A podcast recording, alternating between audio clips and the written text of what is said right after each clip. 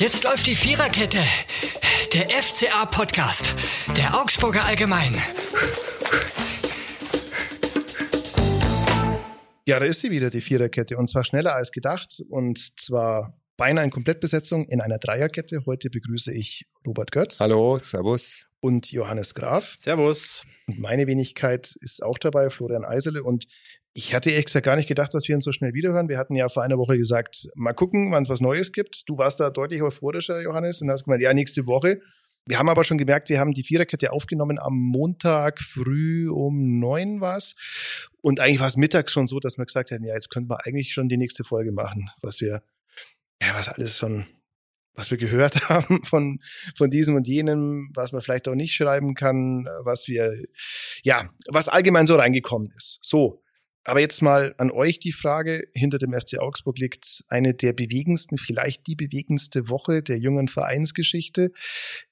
Ich bin privat noch nie so oft auf den FC Augsburg angesprochen worden wie in dieser Woche. Wie habt ihr die Woche eigentlich erlebt? Also bei mir war es ja so, ich habe mir nach dem Leipzig-Spiel Woche im Urlaub. Wir waren in Dänemark und am Freitag auf der 14-stündigen Heimfahrt äh, habe ich auf einmal WhatsApp bekommen, was ist denn da beim FCA los? Weißt du die Hintergründe? Ich habe gar nichts gewusst. Ja, also der Klassenerhalt war sicher, Trainer okay, Vertragsverlängerung laut Herrn Reuter mit Kopfnicken steht, könnte kurz bevorstehen, sagen wir mal so. Ob das damals so ganz sicher war die Aussage, aber auf jeden Fall hat nichts nach einem großen Erdbeben äh, hingedeutet, ja. Und dann fahren wir daheim und dann geht's los und kommst heim und äh, der Vorstandsvorsitzende ist weg, der Trainer ist weg und am Montag wird auch noch bekannt, dass eine Bayer, eine FCA verlässt. Also es, es hat sich was getan beim FCA und es hat sich mal der Schleier oder der Vorhang äh, gelüftet, wie es einmal hinter den Kulissen auf und zu geht. Mhm ich meine, dass sich was getan hat, ist ja irgendwie ein ganz normaler Vorgang auch nach einer Saison. Das ist ja auch immer ein Einschnitt. Da wird analysiert, da wird über die Saison gesprochen, über Vorstellungen, über Erwartungen, die nicht erfüllt wurden.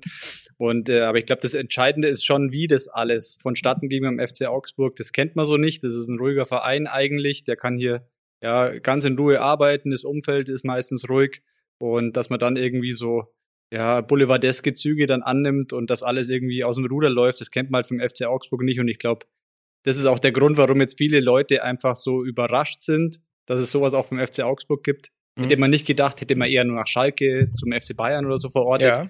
Und jetzt sind wir halt hier beim FC Augsburg. Aber vielleicht ist ja auch mal schön nach zwölf Jahren, jetzt bald zwölf Jahre Bundesliga, dass man jetzt so richtig angekommen ist in der Bundesliga. Sozusagen, ja. Also es gab von Marcel Reif, den ich sehr schätze, das Zitat, dass er gesagt hat, ist der FC Augsburg schon so groß, dass er sich das erlauben kann. Ja. Also damit hat er die Szene kommentiert, in der in dem Presseraum Markus Weinziel ähm, mit, ich weiß gar nicht wen, ich glaube, ich glaube, mit wem noch spricht, ich glaube, mit, genau, mit, ich glaube, mit Stadionsprecher, Rolf Stürmann gesprochen hat, sich dabei an den Statistiken, ganz wichtige auch, vom letzten Spiel die Statistiken, die Laufwege nochmal zu checken, festhält und nebendran steht Stefan Reuter und total pikiert und das ist natürlich kein, kein guter Abgang und ja, es gibt Vereine, die machen sowas öfter, die sind aber jetzt bestenfalls gerade auf dem Weg zurück in die erste Liga oder versuchen gerade eine Relegation zurück in die zweite Liga zu gehen. Das ist also kein guter dauerhafter Weg, den man da eingeschlagen hat. Ich glaube nicht, dass es jetzt ein dauerhafter Weg ist, aber es ist etwas, was man so hier nicht gekannt hat. Das stimmt.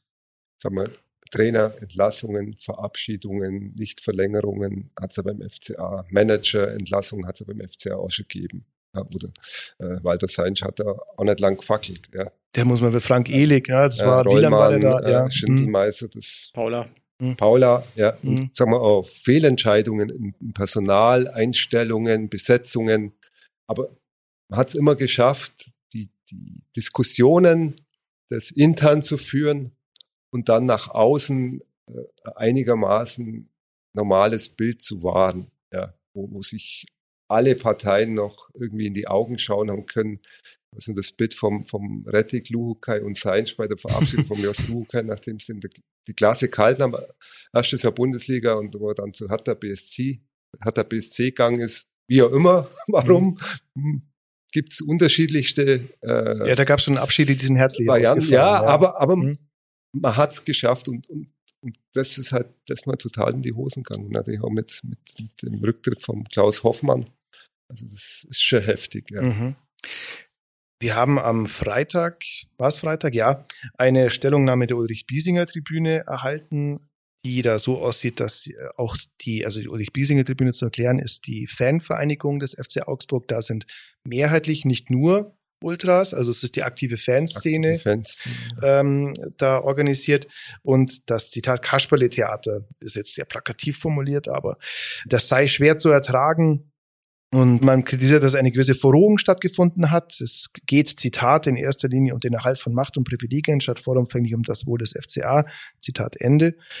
Und das ist natürlich auch eine Stellungnahme, wie es in dieser Form, in dieser Deutlichkeit auch noch nicht gegeben hat. Ja. Es war aber auch irgendwo erwartbar. Also wenn man so das äh, weiß, wie dieses ganze Konstrukt ist, wie dieses Verhältnis zwischen der UPT und äh, dem Verein war, auch diese Vorgeschichte, dass man der Jahreshauptversammlung mehr Mitspracherecht wollte, dass man einen von seinen Kandidaten eigentlich in den Aufsichtsrat reinbringen wollte, dann war es schon erwartbar, dass die, die aktive Fanszene diese Gelegenheit jetzt nutzt, um nochmal ihren Standpunkt klar zu machen. Und ich kann das verstehen äh, irgendwo. Andererseits muss man auch wieder sagen, das ist natürlich jetzt keine riesige Gruppe unter den Fans. Das ist eine relativ kleine, aktive, die für die Stimmung sorgt im Stadion, die auch viel macht, auch ehrenamtlich, die mhm. Leuten hilft und so, die sehr engagiert ist.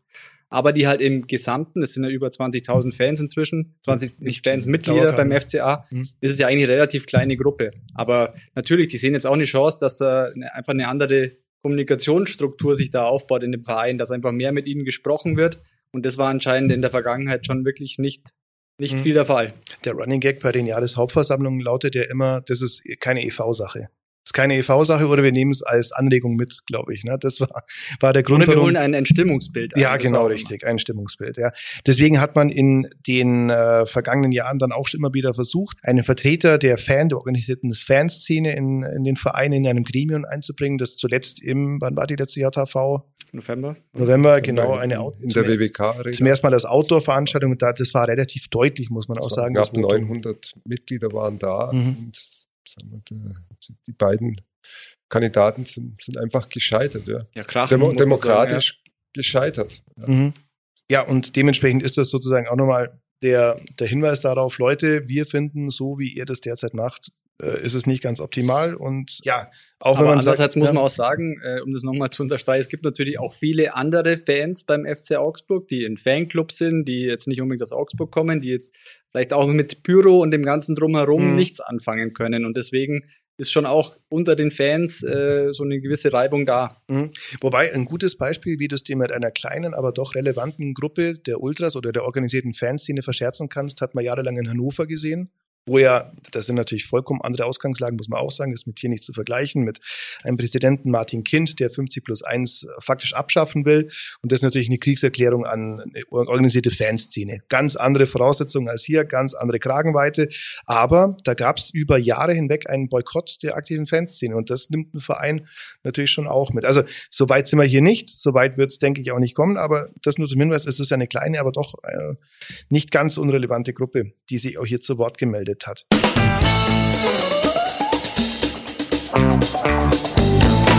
Ja, jetzt sind wir mal im Hier und Jetzt. Es laufen die Suchen nach einem Präsidenten, Vorstandsvorsitzenden. Vorstandsvorsitzende. Man genau. sagt offiziell ja. Vorstandsvorsitzender, nicht Präsident, aber und äh, nach einem Wobei Klaus Hofmann selbst in der Pressemitteilung sich als Präsident bezeichnet hat. Ja. Deswegen mhm. glaube ich, darf kann man schon darf so machen. Ja, genau. ja, und das ist, glaube ich, nicht ganz einfach. Ähm, es ist immer noch ein Ehrenamt, der Präsident, aber also die, äh, der wird ja vom Aufsichtsrat bestellt. Könnte man auch einen, der bezahlt wird, nehmen, außerhalb. Also ob, er, ob er Mitglied sein muss, das, das weiß ich jetzt gar nicht. Wobei, das wäre ja mit dem Eintritt auch schnell passiert. Ja, ja. also äh, könnte könnt man auch äh, Stelle schaffen. Das kommt halt darauf an, wie sich der Verein gegenüber den leitenden Personen, Geschäftsführern der GmbH und Co. KG auf Aktien positionieren will. Ja, so muss man sagen. Äh, das ist, das ist der, der Vorstandsvorsitzende, der ist ja dann der, der die Geschäfte für den Verein führt, der die Geschäftsführer bestellt oder auch abberuft. Natürlich alles in, in Absprache mit den Aufsichtsratmitgliedern. Man sollte also eine einheitliche Stimme dann am Ende haben und an dem ist ja auch der Klaus Hoffmann auch gescheitert oder hat, hat er da aufgegeben, wo er gemerkt hat, er hat da überhaupt keinen Rückhalt mehr. Warum auch immer. Es sind ja immer zwei Seiten im Spiel oder mehr.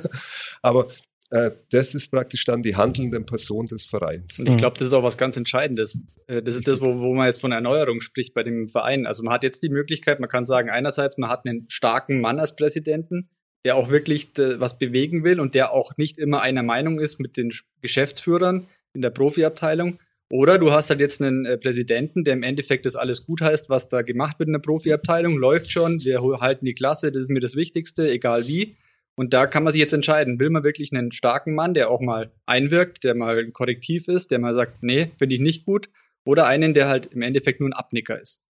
Das ist die Frage. Also ich glaube, es ist extrem zweischneidig, was man gerade für eine Situation im Verein hat. Denn auf der einen Seite ist das interne Arbeiten wahrscheinlich jetzt deutlich weniger konfliktbeladen, ja. als es bis vor anderthalb Wochen noch der Fall war, weil jetzt im Endeffekt die Anzahl der Leute, die was zu sagen haben, wurde von drei um eins auf jetzt zwei reduziert. In der Profiabteilung? In der Profiabteilung. Profiabteilung. Genau. Ähm, und jetzt kann es eigentlich nur noch zwischen Stöll und Reuter eigentlich für Dissonanzen ernsthafterweise geben. Und Christoph dann, Janker ja ist ja auch involviert. Der ist ja Leiter der Lizenzspielerabteilung. Also was man gehört hat zum Verein, das ist schon ein Trio, die jetzt die Trainersuche in Angriff nimmt. Aber es ist, wie der Johannes gesagt hat, wie positioniere ich mich als Verein? Ja. Mhm. Das Konstrukt hat ja der Walter Seinsch erarbeitet, erfunden, wie man es auch immer nennen will. In 2005, 2006 haben die Mitglieder des abgewunken, dass man das ausgliedert, die Profiabteilung und mit dem ganzen Konstrukt. Also es ist ja nicht so, dass das vom Himmel gefallen ist. Ja. Im Endeffekt hat es der Walter Seinsch etabliert und der Klaus Hoffmann hat es vom Walter Seinsch übernommen. Ja. Also das ist, finde ich, schon ganz wichtig. Und es, es, hat ja 15 Jahre lang gut funktioniert, weil halt die beiden Personen, die es inne gehabt haben, im FCA wohl, wohl, wohlgesonnen, es ist zu schwach fast, die, die haben ein FCA auch gelebt, jeder auf seine Weise. Ja. Und jetzt ist man an einer, an einer Situation, an einer Stelle, wo, wie der Johannes gesagt hat, sich der Verein, die handelnden Personen entscheiden müssen, wie geht's weiter. Ja. Bleibe ich weiter auf dem Kurs, so wie er jetzt ist, dass ich sage, okay, die, die zwei Geschäftsjahre haben das vollste Vertrauen vom Verein, die können so weiterarbeiten, oder sage ich, ich hole ich als Verein will jetzt da einwirken, anders einwirken als die letzten 15 Jahre. Wenn man so will, war das ja jetzt schon mal so eine Situation. Also Klaus Hofmann war ja anscheinend nicht der Meinung von den Sportgeschäfts vom Sportgeschäftsführer und vom Finanzgeschäftsführer, ist aber daran gescheitert. Und die Frage ist natürlich dann, ob der künftige Präsident nicht daran scheitert. Und das ist wirklich spannend. Und Robby, da kennst du dich besser aus als wir anderen hier am Tisch, ähm, wie es zukünftig mit den Finanzen aussieht. Also einerseits natürlich ist äh, Klaus Hofmann raus aus dem täglichen Geschäft. Andererseits hat er noch seine Anteile und jetzt gibt es natürlich im Hintergrund, sagt man ja, ja, aber solange er mit seinem Geld drinsteckt, wird er wahrscheinlich noch in irgendeiner Form mitreden wollen. Klaus Hoffmann hat ja bei der Diskussionsveranstaltung mit der aktiven Fanszene vor der Öffentlichkeit klar gesagt, er verkauft seine Anteile nicht. Wenn, dann bekommt er der FCA zurück. Und das regelt er sogar im Todesfall.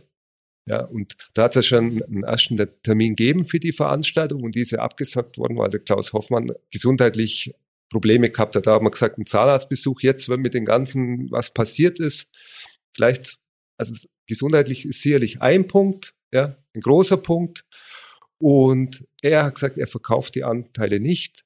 Der FCA zum, zur Handlung benötigt die Investoren GmbH zurzeit nicht. Solange die ihre Investitionen das aus dem laufenden Geschäftsbetrieb äh, erwirtschaften können, hat die Hoffmann Investoren GmbH keine große Einwirkungsmöglichkeit. Das ist ja auch der Punkt. Im Grunde könnte ja. die Investoren GmbH dahingehend einwirken, dass sie sagen, nee, wir geben euch das Geld, das ihr jetzt anfordert, nicht. Wenn, wenn der FCA genau. bei Ihnen anfordert, aber FCA aber können, auf, können, sich, können sich ja auf dem mhm. Kapitalmarkt auch besorgen. Das ist mhm. eine Frage, wie, wie mache ich das? Ja? Und zurzeit ist die Hoffmann Investoren GmbH, das ist ja das, GmbH und Co. KG auf Aktien. KGA. Ja, da gibt es ja stille Gesellschafter und die sind zurzeit still. Mhm. Ja, weil äh, man muss ja, Michael Ströll, die Finanzen sind in Ordnung beim FCA. Ja. Selbst durch die Corona-Krise wird es jetzt ein ganz minimaler Verlust von dem in dem Jahr vielleicht sogar eine schwarze Null, das weiß man noch nicht genau, aber es hat ja auch Berichte gegeben, dass da ein zweistelliger Millionenverlust rauskommt. Das stimmt nicht. Nach, nach unseren Informationen, nach unseren Informationen stimmt das einfach nicht. Also die können arbeiten, ohne dass sie die Hoffmann Investoren GmbH fragen müssen oder brauchen.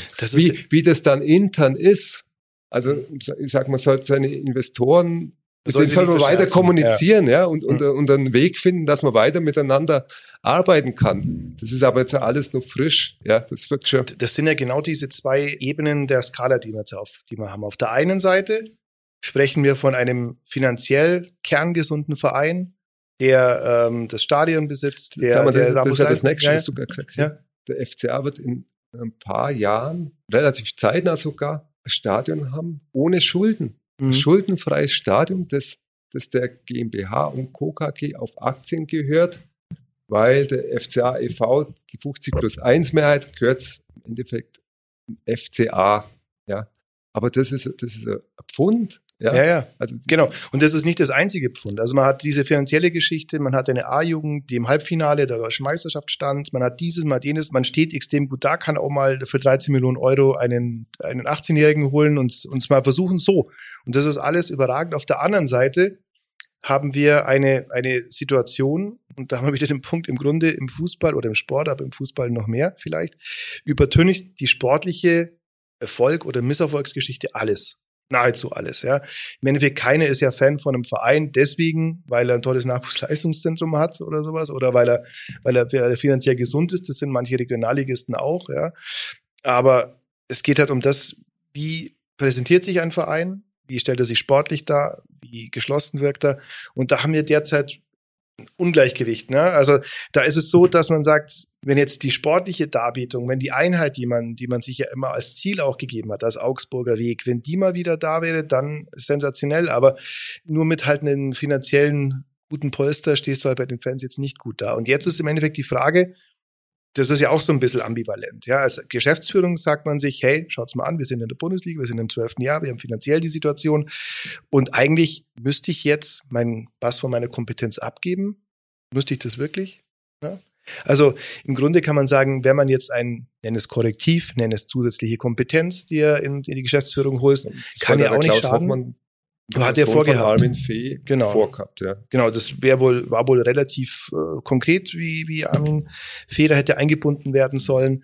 Ähm, aber in dem Moment, wo ich halt jemanden hole, muss jemand anders Kompetenz abgeben. Und da ist jetzt mal die entscheidende Frage, wie glaubt ihr, wie realistisch ist das, dass die derzeit handelnden Personen etwas von ihrer Kompetenz abgeben werden? Puh, schwierig. Also ja. ich glaube, ähm, dass es wirklich sehr schwierig ist. Also mir hat es ja jetzt an dem Beispiel gesehen, eigentlich ist Klaus Hofmann ja daran gescheitert. Das ist wirklich die Frage, wie offen ist Stefan Reuter, der Sportgeschäftsführer, für Input von außen? Also wenn er sich ja Hilfe geholt hat, dann waren es ja auch wieder Gefolgsleute von ihm. Also Christoph Janker liegt auf seiner Linie.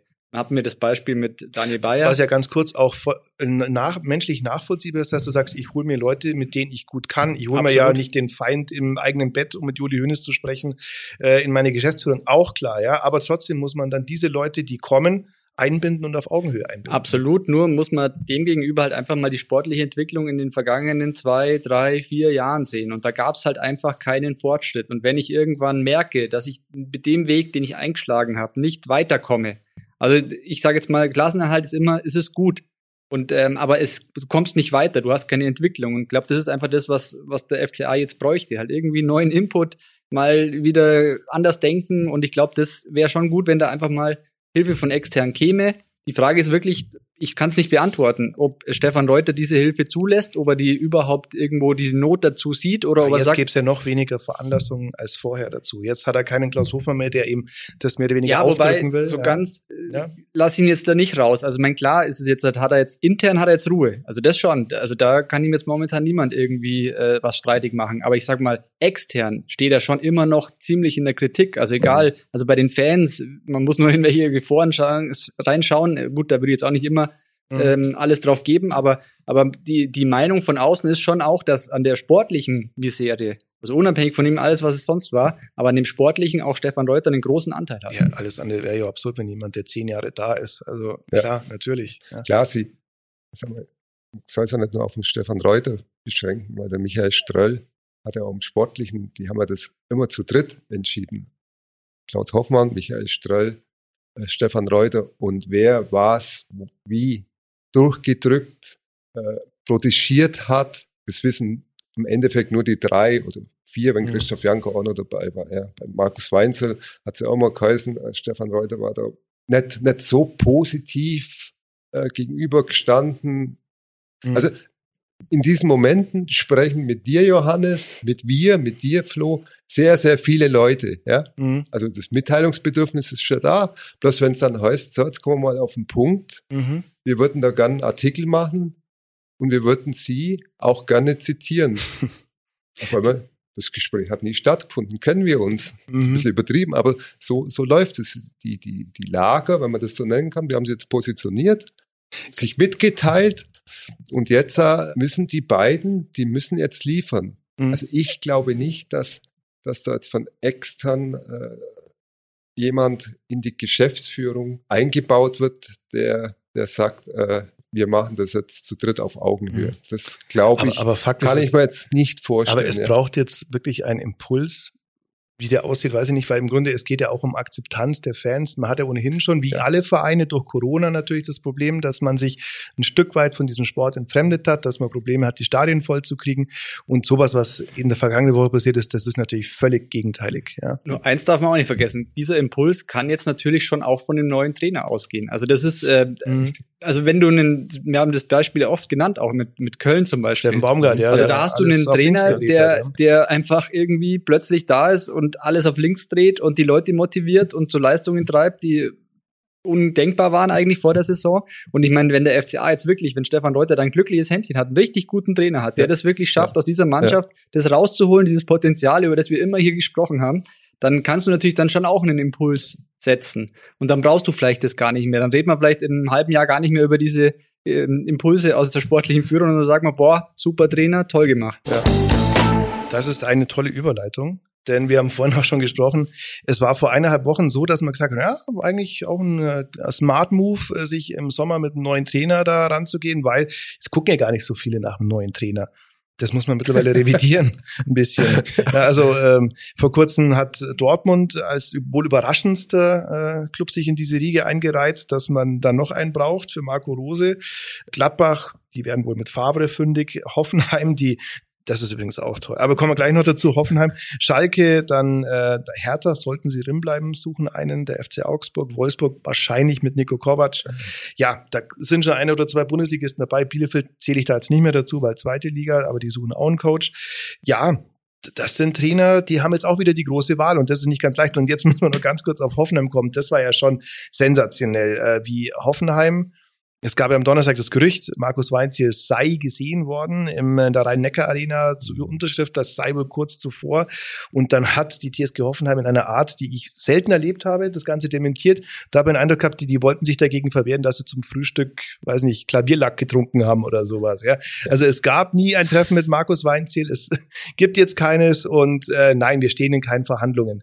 Und das finde ich schon auch interessant, weil Markus Weinziel, sagen jetzt manche, jetzt kommt Markus Weinziel als der Gute aus der Nummer raus. Nein. Also auch wenn das menschlich vielleicht irgendwie aufgrund einer gewissen Enttäuschung nachvollziehbar ist, aber natürlich, auch das muss man sagen, das ist auch stillos gewesen, wie, wie er dann sich natürlich verhalten hat. Auch da kann man, gerade wenn die anderen natürlich auch nicht gerade hervorpreschen im, im Niveau Lotto sozusagen, auch da kann man sich besser positionieren als da und dann ist auch wirklich die Frage, wie viel Jobs Markus Weinzel noch höherklassig kriegt, weil sportlich war es jetzt nicht das Gelbe vom Ei, muss man sagen. Und was jetzt die Stil angeht, zum wiederholten Mal natürlich auch nicht ganz töfte. Ich sage mal, äh, klar, alle die anderen Trainer, zum Beispiel äh, Adi Hütter, hat man sich ja einvernehmen getrennt. Wir haben alle nur laufenden Vertrag gehabt, ja.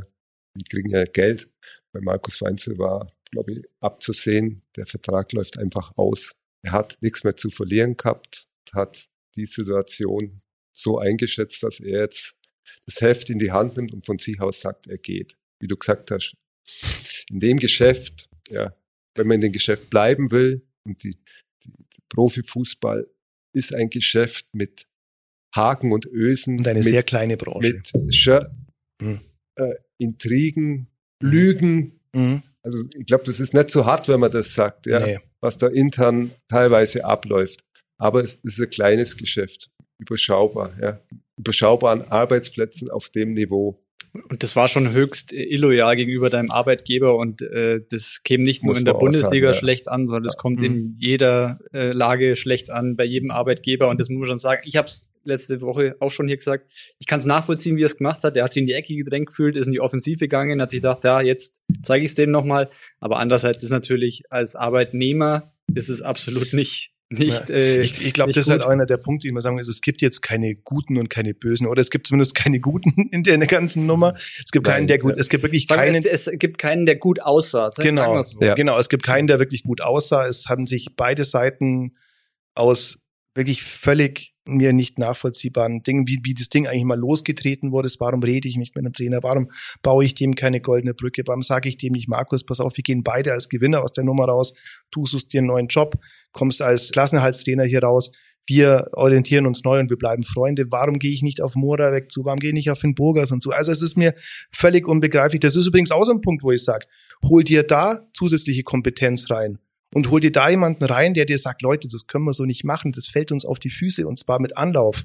Das musst du einfach sehen. Es ist eigentlich unbegreiflich, wenn man so etwas nicht sehen kann als FC Augsburg. Und vor allem, weil es ja nicht zum ersten Mal ist. Ja. Das muss man schon mhm. auch sagen. Also jetzt nicht so, dass man, äh, also wir sind ja auch immer so, wir fragen immer regelmäßig dann beim Verein an, wenn der letzte Spieltag irgendwie ansteht, wie schaut's aus? Habt, wart ihr schon beim Blumenladen, habt ihr schon ein paar Blumensträuße besorgt?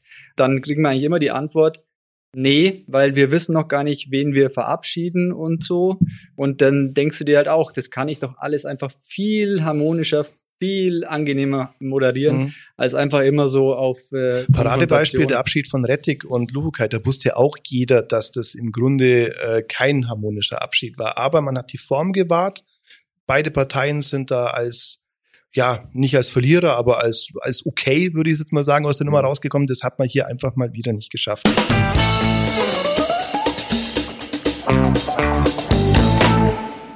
Wir kommen zu was Positiven, nämlich den Spieler der Saison. Komplett out of context jetzt, aber einfach nur, weil wir ein bisschen was Positives abbringen wollen. Und es gibt einen Spieler der Saison. Wer ist der Spieler der Saison für euch? Also für mich ganz klar Ries Oxford. Ich muss mich selber da äh, in die Kritik nehmen. Ja, ich habe den auch nicht als Bundesliga gesehen nach nach der Saison. Das erste Spiel in Kiel, da war er überragend. und dachte, wow, da ist einer da und dann ist der da ins defensive Mittelfeld da kam das Spiel und, in Bremen auch furchtbar. Und das war ja. Katastrophe. Also mhm. ich habe gedacht, was haben sie da geholt? Wie kann sie einer so verstellen? Und muss ich Abbitte tun? Also das ist wirklich die Entwicklung vom Ries Oxford ist. Er ist halt viel Wahnsinn. klarer geworden. Ja. Und, und aufgrund dieser Sicherheit traust du dich dann auch Dinge und mittlerweile beim Kopfball denkst du dir, was ist das für ein Spieler? Bei der Spieleröffnung teilweise auch. Und dafür, dass er so ein langer Lackel ist, hat er auch eine gute, Te also, das ist schon eine, das ist die Entdeckung und man muss sagen, leider der einzige Spieler, der in dieser Saison so richtig, oder? Ja. ja, ich sag mal, mit Abstrichen würde ich schon noch äh, Niklas Dorsch dazu nehmen. Also äh, klar, da war die erste die Hinserie, die war jetzt nicht so, wie man sich das vorstellt, aber ich finde schon, dass er jetzt in der Rückserie dann schon so ein Kopf geworden ist und so ein Fixpunkt im Mittelfeld. Äh, klar, der hat sich immer noch, ich denke da an Spiel gegen Fürth, äh, wo er sich dann den Ballverlust erlaubt, der dann zum Gegentreffer führt. Er, manchmal hat er schon so, ja, so ein bisschen Aussetzer, wo man sagt, das darf ihm einfach nicht passieren auf der Position, weil es einfach tödlich ist. Aber ich finde schon, dass er, dass er Fortschritte gemacht hat. Also, dass er da, dass er schon gewachsen ist an der Rolle. Das ist auch ein Spieler für mich, der hat sich schon entwickelt. Ähm, vielleicht war das ja auch ein ganz natürlicher Vorgang. Der war da in Belgien bei Gent ähm, und musste sich erst an das Bundesliga-Tempo gewöhnen. zuvor ein Bundesliga-Spiel gehabt, bei Bayern, glaube ich, irgendwann mal ein Spiel, ein Tor. Genau, also Richtig, also das, ja. deswegen, das ist schon ein normaler Vorgang und ich finde, der hat sich auch entwickelt, muss man sagen, was ich auch gar nicht gedacht hätte, dass Michael Gregoritsch nochmal fast mhm. zehn Tore für den FCA schießt.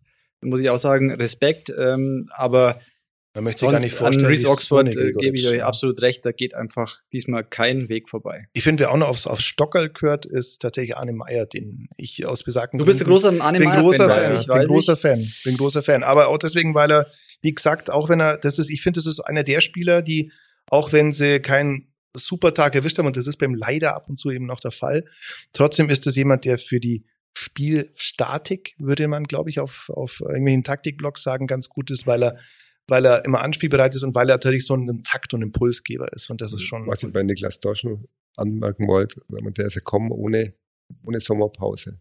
Ja. Und jetzt liegt er mit operierten Schlüsselbeinbruch. Mhm. Äh, Schlüsselbein, aber liegt mhm. nicht, aber ist auf jeden Fall äh, Saisonvorbereitung schaut anders aus. Das kann man schon sagen, das ist wirklich Pechvogel und ich hoffe, dass der möglichst schnell da einsteigen kann, bei was vom Trainer immer. Mhm. wann auch immer, ja, das ist ja das Nächste. Liegt mhm. ja alles wahrscheinlich am Trainer, wann die Vorbereitung, also mit am Trainer. Das, ja. das wollte ich mal sagen, dass das einfach Pech war, dass der gegen Fürth so eine Verletzung abholt. Ja, in so einem Spiel, wo es eigentlich um, um nichts mehr geht, das ist echt extrem bitter. Also das muss ich schon sagen. Also das war so, gut, haben wir schon thematisiert, da ist Finn Bogerson war zwei Sekunden auf dem Platz gestanden und dann hat er irgendwie Nasen, Nase schon geblutet. Also das Spiel war irgendwie, es hat einfach hat gepasst. Schon, hat gepasst. Hat leider, gepasst, ja. ja. Immerhin, es wird äh, früher einen Trainer geben als einen Präsidenten, das haben wir auch gehört. Das auf jeden ähm, Fall. Weil jetzt haben wir der, hm? der Vorstand, der Präsident ist nicht notwendig, um das ganze Konstrukt am Laufen zu halten. Gar nicht. Das sind mhm. einfach voll handlungsfähig. Ja, es gibt das Beispiel des FCSC Freiburg, die ja Fritz Keller zum DFB abkommandiert hatten dann einen offiziellen Präsidenten gesucht haben. Dann ist Fritz Keller beim DFB rausgeflogen und äh, der SC Freiburg hat immer noch gesucht. Und erst im November vergangenen Jahres kam ein neuer Präsident. Und muss man sagen, ist auch ein bisschen andere Konstruktion Freiburg als in Augsburg. ist ja eingetragene ja. Verein. Die, ja. die sind ja, glaube ich, noch kein Ja, die sind EV. Ja, ja, stimmt. Ja. sind das einer der Aber wenigen also, EVs. Ja. Da ist, braucht man keine Eile. Das mhm. läuft alles und mhm. Hoffentlich und, positiv. Und das wird tatsächlich, der, glaube ich, das dickere Brett zu bohren als der Trainer. Wir kommen aber zu einem anderen Abschied, der auch vielsagend war, fand ich. Daniel Bayer haben wir dann am Montag im Laufe des Tages erfahren, dass er auch den Verein verlassen wird, dass er künftig zum Scouting des VfL Wolfsburg geht. Da gibt's Kontakte. Marcel Schäfer ist ja ein sehr guter äh, Weggefährte von ihm, sehr mhm. guter Freund von ihm. Und ich glaube, über den Weg ging das. Es war aber auch klar, dass das Daniel Bayer, dass dieser Wechsel eine Folge der veränderten Machtverhältnisse sind, weil Daniel Bayer, die Rückholaktion war eine Aktion von Klaus Hofmann, das ist im Nachhinein jetzt eigentlich auch so äh, relativ deutlich sich herausgestellt. Ja. Und auf die Frage hin, welches Verhältnis es zwischen Daniel Bayer und der Geschäftsführung gab, hat er auch eine vielsagende Antwort gegeben, nämlich? Gar keine. Es gibt Gar keines. Es gibt keins. Es gibt kein Verhältnis, ja. Jetzt Muss man aber dazu sagen, auch irgendwo klar aus Daniel Bayers mhm. Sicht, also wenn man denkt, wie der, Ab wie der Abschied gelaufen ist, also mhm. also man hat den Vertrag noch verlängert im Januar, glaube ich, und im Sommer hat man dann gesagt, hm, brauchen dich eigentlich gar nicht mehr, mhm. können wir aus der Nummer raus, brauche ich nicht unbedingt der charmante ja. Weg. Und ähm, deswegen ist es schon irgendwie, ja, das passt auch wieder rein in dieses, äh, ich kann, die, die haben es in den, oder der FCA hat es in den vergangenen Jahren nicht geschafft, Spieler entsprechend zu verabschieden, an den Verein zu binden, wie auch immer. Hm, ja, du könntest mittlerweile, glaube ich, äh, zwei komplette Mannschaften mit Spielern bilden, die beim FC Augsburg unter ähnlichen Bedingungen gegangen sind. Ob die jetzt Manninger heißen, Turk, Lute, Hitz, Altintop, jetzt Moravec und Finbo, ja, das, das, jetzt kann man sagen, das sind teilweise schwierige Charaktere gewesen, mit Sicherheit, oder sind sie. Wir wissen auch, dass Daniel Bayer nicht immer der Easy Dude ist, äh, der Smarte Mr. FCA, dass er auch ganz schön die Krallen ausfahren kann. Andererseits also auch, auch sagen ja. wir, gegenüber dem Verein. Ja, ist auch gegenüber dem so, Verein. dass ja. die, die, die wissen schon, mhm wie sie sich verkaufen müssen und, und, ihre Interessen durchzusetzen das, versuchen. Das ja, ist der Punkt. Bundesliga-Spiele sind, sind Ich-AGs im Grunde, ja. Jetzt, Aber muss, jetzt muss man sich halt vorstellen, jetzt hast du mit dem Daniel Bayer das Gesicht der letzten zehn Jahre des FCA hier sitzen, der scoutet hier in Süddeutschland, in der Schweiz, so hat es ja Wolfsburg kommuniziert, für den VfL Wolfsburg. Praktisch vor deiner Haustür.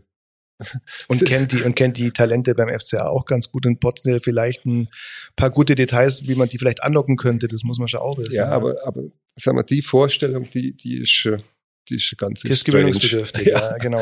Ja, nee, aber, aber was ich sagen wollte, du kommst halt als netter Kerl halt auch nicht auf fast 400 Bundesligaspiele. Das ist auch so. Und Daniel Bay, jeder, der den auf dem Platz gesehen hat, weiß, ja, der kann auch ganz schön gallig werden. Und der ist intern gallig geworden.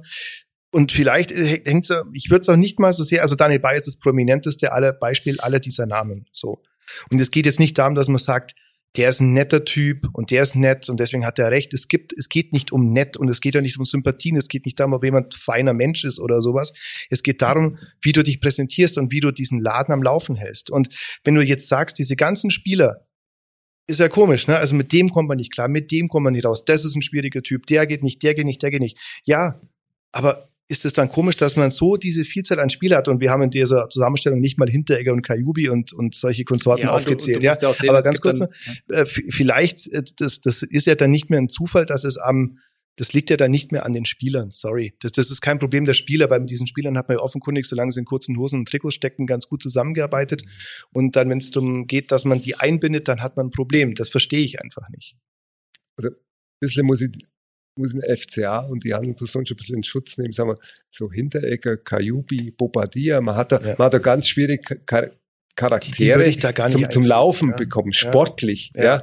Deswegen änderst du die wahrscheinlich im Privaten, wird das wahrscheinlich schwierig sein. Irgendwo wird der Einfluss auch, auch zu Ende sein. Ja, aber äh, sagen wir so mit mit den den Spielern so wie Altintop, Bayer, Manninger ist ja auch so ein Beispiel. Den hat man jetzt nach sechs Jahren, glaube ich, verabschiedet. Ja, also da da haben wir ganz ganz schwere Fehler gemacht. Also der FCA war ja jahrelang ein Verein, der hat ja Spieler suchen müssen, die irgendeinen Makel haben. Sonst wäre der FCA nicht hingekommen.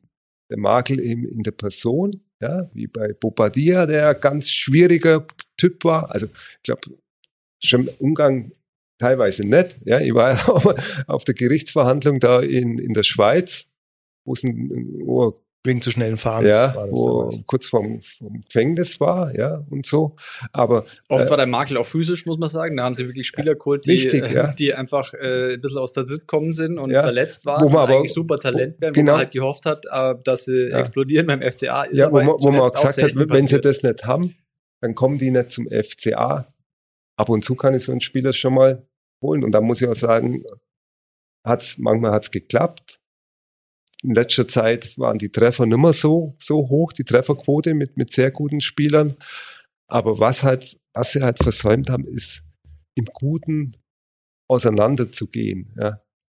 Ja, oder, oder nicht nur das im Guten auseinanderzugehen, sondern idealerweise diese Euroleague-Mannschaft, die ja immer noch das Gesicht und die Visitenkarte des FC ja. Augsburg in dieser Region sind, von denen ist nur äh, Jan-Ingwer Kaisen-Bracker, aber auch so, dass jetzt nicht wirklich äh, bemerkenswert wäre, der ist jetzt nicht so auf in dem Maße, mhm. von denen ist kaum der oder kein Aufsichtsrat von der Klinik, Aufsichtsrat, ja, genau, aber ist, ist, jetzt keine, der in die Stadt oder in die Region hineinwirkt, ja. Also, ich da, vermute, von denen ist keiner da. Ich vermute, da treffen halt einfach Alpha-Tiere aufeinander, ja, und da wird halt auch, jetzt sagen wir ein bisschen Platz, weggebissen.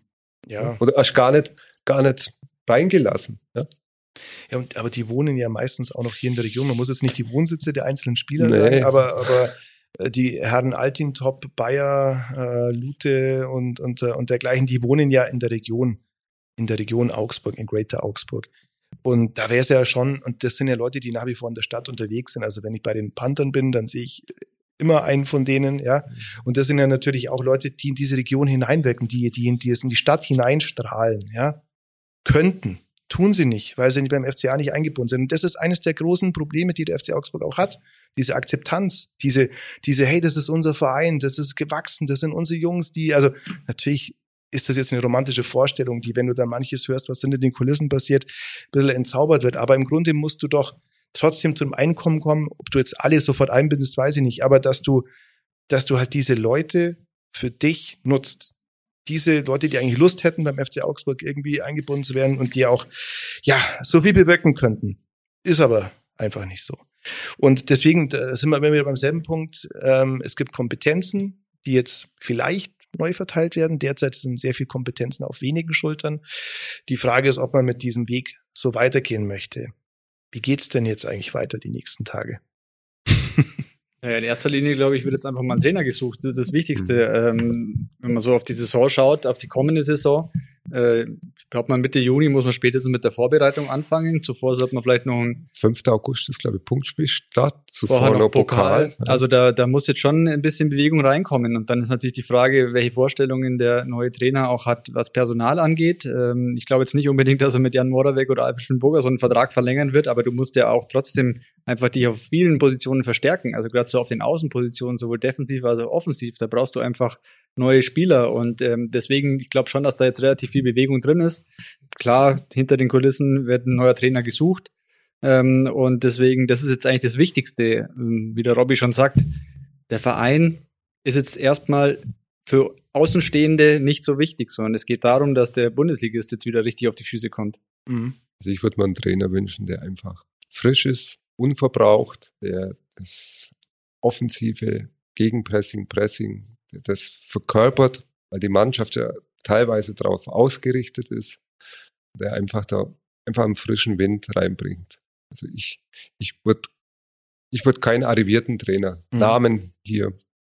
Ich glaube, das ist auch so ein Punkt. Bevorzugen. Du, und du, ich glaube, du in der Situation brauchst du auch, obwohl, obwohl es sportlich jetzt nicht unbedingt der ganz große Kriterium ist, du brauchst, also idealerweise bräuchtest du jetzt einen so einen ist immer leicht, aber so, so ein Klopp-Typ. Ja? Also einer, der die Leute idealerweise auch mitnehmen kann, weil der Trainer ist jetzt mal dein erster Botschafter, den du holst. Mhm. Das wird ja auch ein Symbol sein, ein Zeichen. Was ist das für ein Typ?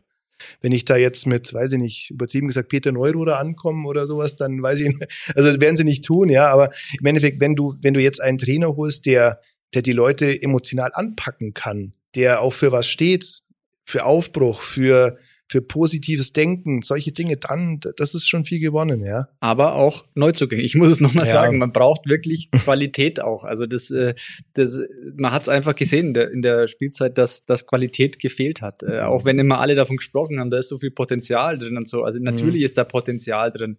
Aber man muss sagen, so gestandene Bundesligaspieler wirklich mit Qualität, die waren auf entscheidenden Positionen leider nicht da. Genau, also er ist, er ist perspektivisch gut, der gerade aber unausgewogen zusammengestellt. Ja, man muss, eigentlich braucht schon einen Trainer, der mit jungen Spielern gut arbeiten kann. Und ich möchte Markus Weinzer nicht zu nahe treten. Ja, also 15, 16 aus so. Er hat viele gute Seiten, aber junge Spieler weiterzuentwickeln, die zu fördern, das war, glaube ich, nicht seine große Stärke. Mhm. Ja. Und soll, was wir so hören, natürlich auch ein Punkt gewesen sein, warum er jetzt äh, in der sportlichen Leitung nicht äh, so angesehen war, weil er eben nicht mhm. so sehr auf den Nachwuchs gesetzt hat, wie man sich das gewünscht mhm. hätte. Ich glaube, Ricardo Pepi ist das beste Beispiel. Ja, ja. Also sagen wir da, die hätten wir schon noch besser einbinden können. Klar, mhm. über alles steht der Klassenhalt, den hat er geschafft, muss man sagen, auch mit den ganzen internen Verwerfungen in den Strukturen, dass er das eigentlich relativ sicher, also sage ich jetzt einfach mal so mit 38 Punkten, wenn man jetzt im Nach Nachblick sich das mal durch den Kopf gehen lässt, was da vielleicht intern alles passiert ist, ein Trainer ohne große Unterstützung mehr vom, vom Sportgeschäftsführer. Also gibt's andere Profispieler, Profimannschaften, die haben ihren Trainer da sauber dann mhm. stehen lassen. Nein, ja. weiß, dass der Trainer ja, ja, ja, Also das hat er schon geschafft, ja, wirklich, nee, dass er, dass er zumindest die Führungsspieler hinter sich versammelt. Also dass mhm. das natürlich da auch unzufriedene Spieler gab in dem Kader, ist ja klar. Wer nicht mhm. spielt, der ist immer unzufrieden. Aber er hat schon geschafft, die zumindest den Kern richtig, zusammenzuhalten und mit diesem Kern hat er das Ziel dann geschafft. Richtig, und das muss man sagen, das war schon auch eine Leistung. Ja. Und auch, ich finde, ein wichtiger Aspekt in der in der Saisonanalyse das strukturelle Problem, das der FCA hat, und da sind wir uns einig, dass eines besteht, für das steht Markus Weinziel nicht. Bei ja. allen Defiziten, die er hat. Also der war jetzt ein Jahr, zwei Monate ja, da. Ja. Das war der sechste Trainer oder der fünfte Trainer jetzt in sechs Jahren. Wir reden von strukturellen Dingen, Leute. Richtig, ja, nicht, nicht von situativen Personalien, die jetzt mal Markus Weinziel heißen, sondern wir haben einen Verein, der auf der Stelle tritt, sportlicherweise, der in seiner Außendarstellung so ist, wie er ist und der mit einem Weiter so nicht gut fahren wird. Also ich denke, es ist eine Riesenchance, die sie jetzt haben, der FCA und, die handelnden Personen. Es ist aber ein, die nächste Saison ein Risiko ist auch dabei. Ja, wenn man sieht, wer da raufkommt, das muss jetzt nicht unbedingt was heißen, aber halt, ich finde, es ist schon ein Unterschied, ob Spielvereinigung Kräuter Fürth aufsteigt, ich möchte nicht zu nahe treten, oder äh, Schalke ja, oder Werder Bremen. Mhm. Das sind dann Mannschaften, die du hinter dir lassen musst und sagen musst, okay, da musst du aber musst die strecken. Mhm. Das nicht heißen, das kann gelingen, ja. Das ist alles steht und fällt dann mit jetzt mit den Entscheidungen, die sich dann in die neue Saison auswirken. Und da werden wir viel zu tun haben, das zu beobachten. Ja, das ist ja, dann, wir sind ja die Beobachter. wir sind die Beobachter. Ja. So ist es.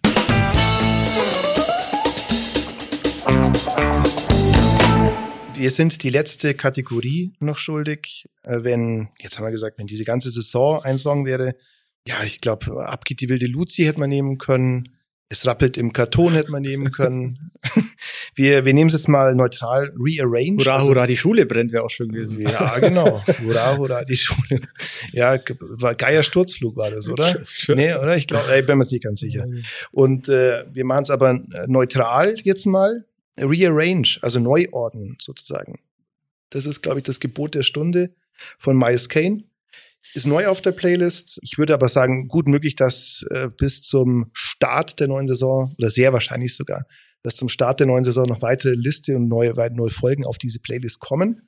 Aber ich, der, der, der ja. wie heißt das nochmal? Neuordnung. Rearrange, ja, Neuordnung, ja. ja, sagen wir, ja. Das passt ja auf ganz viele Bundesligisten. Mhm. Ja. Und das, das macht es auch so schwierig, weil sicherlich einige Hörer hätten von uns gar nicht Namen gewusst, ja, vom Trainer. Wer kommt denn da? Wer ist mhm. denn das? Ja. Aber der Markt ist jetzt auf einmal noch mit, er ist ja in Bewegung ohne Ende. Sowas habe ich noch nie erlebt. Ja. Letztes Jahr halt. Ja, ne? ja. Bitte? Aber letztes Jahr halt als die als die große Trainerrochade. Aber Ja, dann hat ja, sich gegenseitig aber- die Trainer weggekauft. Der nächste Ja, wurde dann ja. so ja. Aber nicht, dass Mhm. ich nach, nach Saisonschluss auch noch, Mhm. dass da so viel äh, auch noch freigestellt waren, ja, Ja. wo man singt, ui. Ja, ja, Ja. Also es gibt halt jetzt immer noch, aber die Möglichkeit generell besteht schon, dass du jetzt an jemanden herantrittst und sagst, hey, neu aufbauen mit dir, mein Freund, äh, lieber Herr Jeißle zum Beispiel aus Salzburg, wäre vielleicht. Aber äh, ob der jetzt allerdings angesichts des Markts, wenn er Der denn von Salzburg geht, ja, ja, auch das, gut, 2000. kann man, kann man immer noch schnell abändern, aber ja, das wäre so einer so vom Typ her einfach, wo ihr sagt, das wäre jetzt ein interessanter Trainer. Aber ich glaube, wenn der jetzt geht, dann spekuliert er vielleicht auf andere Jobs. Aber naja. Gut, dann soll es das diesmal von uns gewesen sein. Ganz schön lang geworden, diesmal die Folge sehe ich. Und äh, ich sage danke fürs Mitmachen an Robert Götz. Ich sag danke, tschüss. Danke an Johannes Graf. Servus. Und ich sage danke an euch fürs Zuhören über unseren Spotify-Account, über Apple Music ähm, und überall da, wo es Podcasts gibt oder auf unserem Webplayer. Vielen Dank und bis bald. Das war die Viererkette, der FCA-Podcast der Augsburger Allgemein.